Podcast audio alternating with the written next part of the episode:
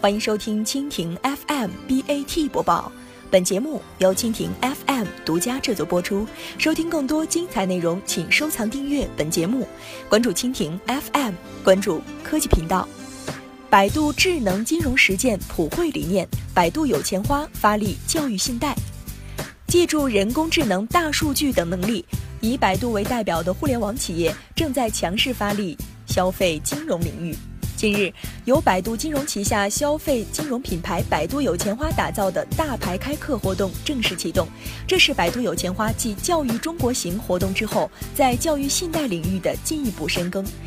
而百度人工智能、大数据等前沿技术在教育信贷等领域的实践，也让普惠金融的梦想照进现实。另外，作为此次活动第一阶段重头戏的“哥哥请客”活动也随之展开，胡歌将亲自出面向学员推介相关课程和百度有钱花的教育信贷服务。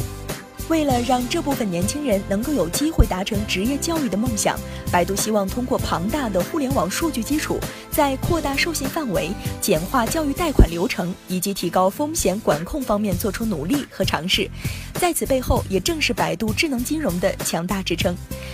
百度通过精准反映用户人群画像、行为偏好，并预测未来征信状况，从而扩大授信范围。通过融合人工智能、大数据和金融风控等领域最新的研究成果，建立一套严密的风控体系，有效保障用户的资金安全。而其中人脸识别、声纹识别等生物识别技术的应用，则能够让用户实实在在地感知到自己正在被守护。过去，用户需要在线下提供大量的纸质材料等复杂流程才能获得的金融服务，在人工智能的技术条件下，也得到了大大的简化。截至二零一六年的五月份，百度有钱花教育贷款分期服务已为几十万名学子提供教育信贷支持，累计发放贷款达数亿元。